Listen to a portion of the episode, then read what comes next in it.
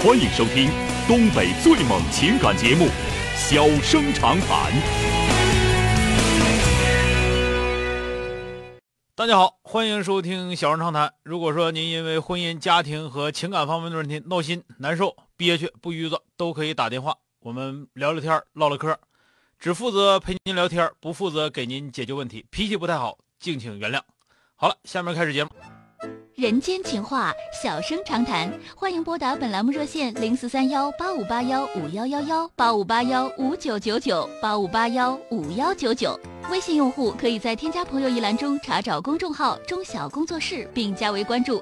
节目直播期间可以直接留言或发表评论，节目外还可以收到我们为您推送的信息，倾听您的故事，分担您的忧愁。小生长谈，真心永相伴。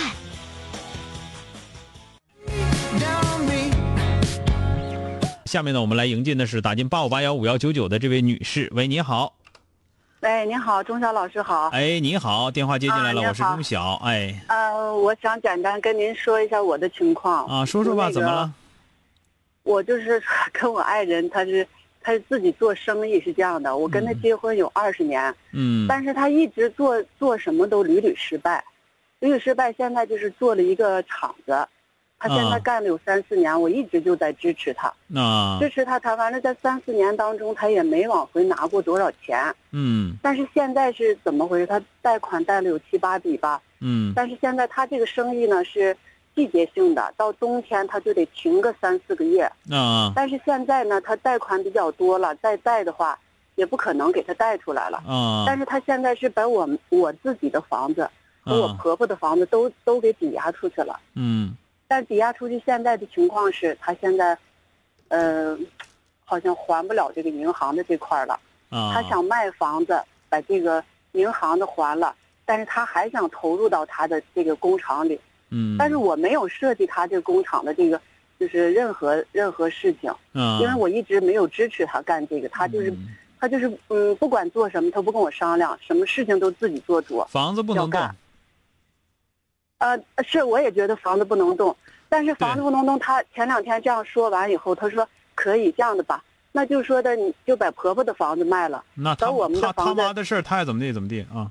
啊，是他爱怎么地，但是他把把我的房子收回来了，但是收回来他还要把房本拿出去，再贷二十万，再把他其他还有点钱再还二十万，他还还有二十万的借啊款，现在是机会挺多我？现在很啊啊，我现在很矛盾，因为我也是自由职业，我自己做点设计方面的事情，嗯，我的儿子已经二十多，二十二三了，已嗯经上大三了，我觉得现在我跟着他好像觉得，哎呀，没有什么希望，不是说没有生活来源这样，就是我一个小小小生意就这样的维持着这个生活。嗯。因为我的父母家庭条件比较好，一直就支持我们。但是嗯我觉得我这个岁数，我不应该老躺在父母的身上了这样的。嗯，但是我这我就这样跟他讲，他就觉得他这个生意比较好，但是我不看好做了多少年了？生意已经三四年了，但是他这个生意确实好好好是好不好？关键是说，一个劲儿的往进得投资，不是说就是说三五三五万、十万八万都得五六十万、七八十万的往进投，我真受不了，我觉得就啊，投完了之后呢，你现在吧，他这块儿吧，我现在感觉啊，嗯你听我说啊，我感觉好像啊您说够呛，你得你吧，是呀你得是就是听你说的好像够呛，不好整。完了，你吧得自己，你得嗯攒点小份子啊，要不然的话，你们家一旦出现大的危机的时候，这老小子他可不管那个啊。我没有什么那个啥，我他就没怎么就给给过我什么钱，我现在自己有点干活没后手，一点儿我我觉得这这老小子干活不太留后手，啊，是呀，是就好像就是不是？哎，就是因为我说啥？我说咱们这个岁数了，不能再拼了，哪怕是把房子卖了，咱们再做点别的生意，啊力所能及的。您说我说的对吗？嗯他说我就你五十快五十岁的人了，还有什么拼头？我就得哪怕撞了头破血流，我也得去。那你撞头破血流，你不管老婆孩子怎么过吗？啊，对，但是他他人家说，人家说就这一条路，那个他的厂子要死了，他就死了。说，您说还有这么这么样做事的人吗？我有点儿有有点太偏执了哈。哎呀，但是他这个人吧，特别固执，就是说，嗯就是我结婚这么多年，他不管做什么，他都不顾，他都先斩后奏，先做做什么先办了以后做什么也都没做成是吧？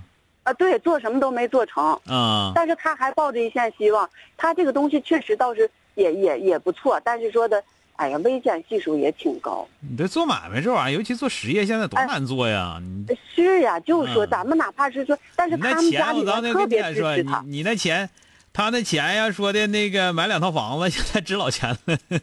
啊，是呀，他现在就没买这个房子，嗯现在就说看一看我好像跟他就准备，我就不想跟他过了，但是他现在有点害怕了，嗯就说把他妈房子卖了，嗯把我们房子留下。但是就说今年我让他把他妈房子卖了，他嗯明年要不行的话，连我咱们们不是这个这个房子这么说吧，你那个嗯房子这个事儿吧，你就可以讲，就房子现在就是别的别的什么要求没有。第一，这个房子不许抵押；第二，这个房子不许卖。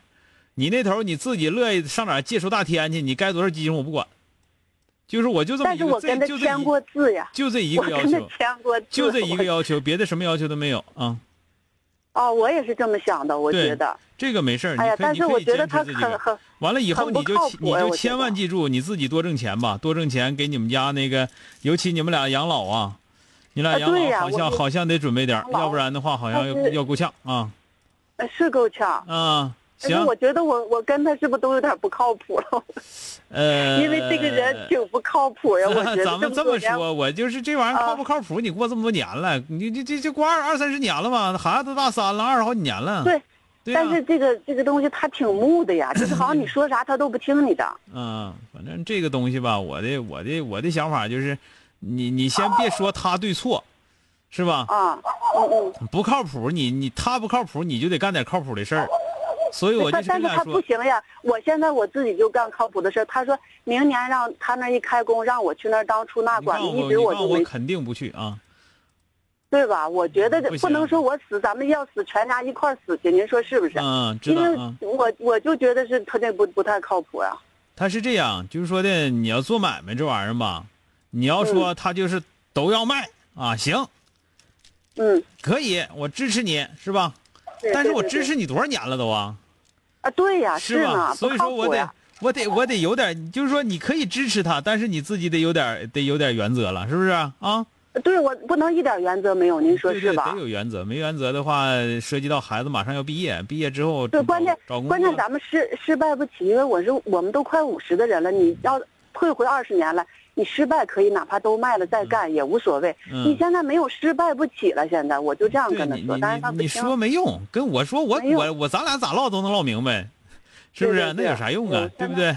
好啊哎行，谢谢您啊。我就跟你说，我跟你说的意思就是说的，呃留点后手啊，留点后手，得自己得有点、啊行有点有点指有点有点指性，要不然不行啊。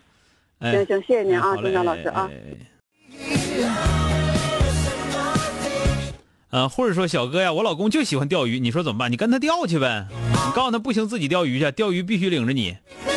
然后他在那，他在前面钓鱼，你整个液化气罐儿，整个液化气罐，整个那个烤炉子，液化气罐的烤炉子，完了整个大锅，钓上来你就炖，炖完就吃啊，整个帐篷支上往那一住，你走哪跟哪，整死他啊！好了，今天就到这儿，明天接整。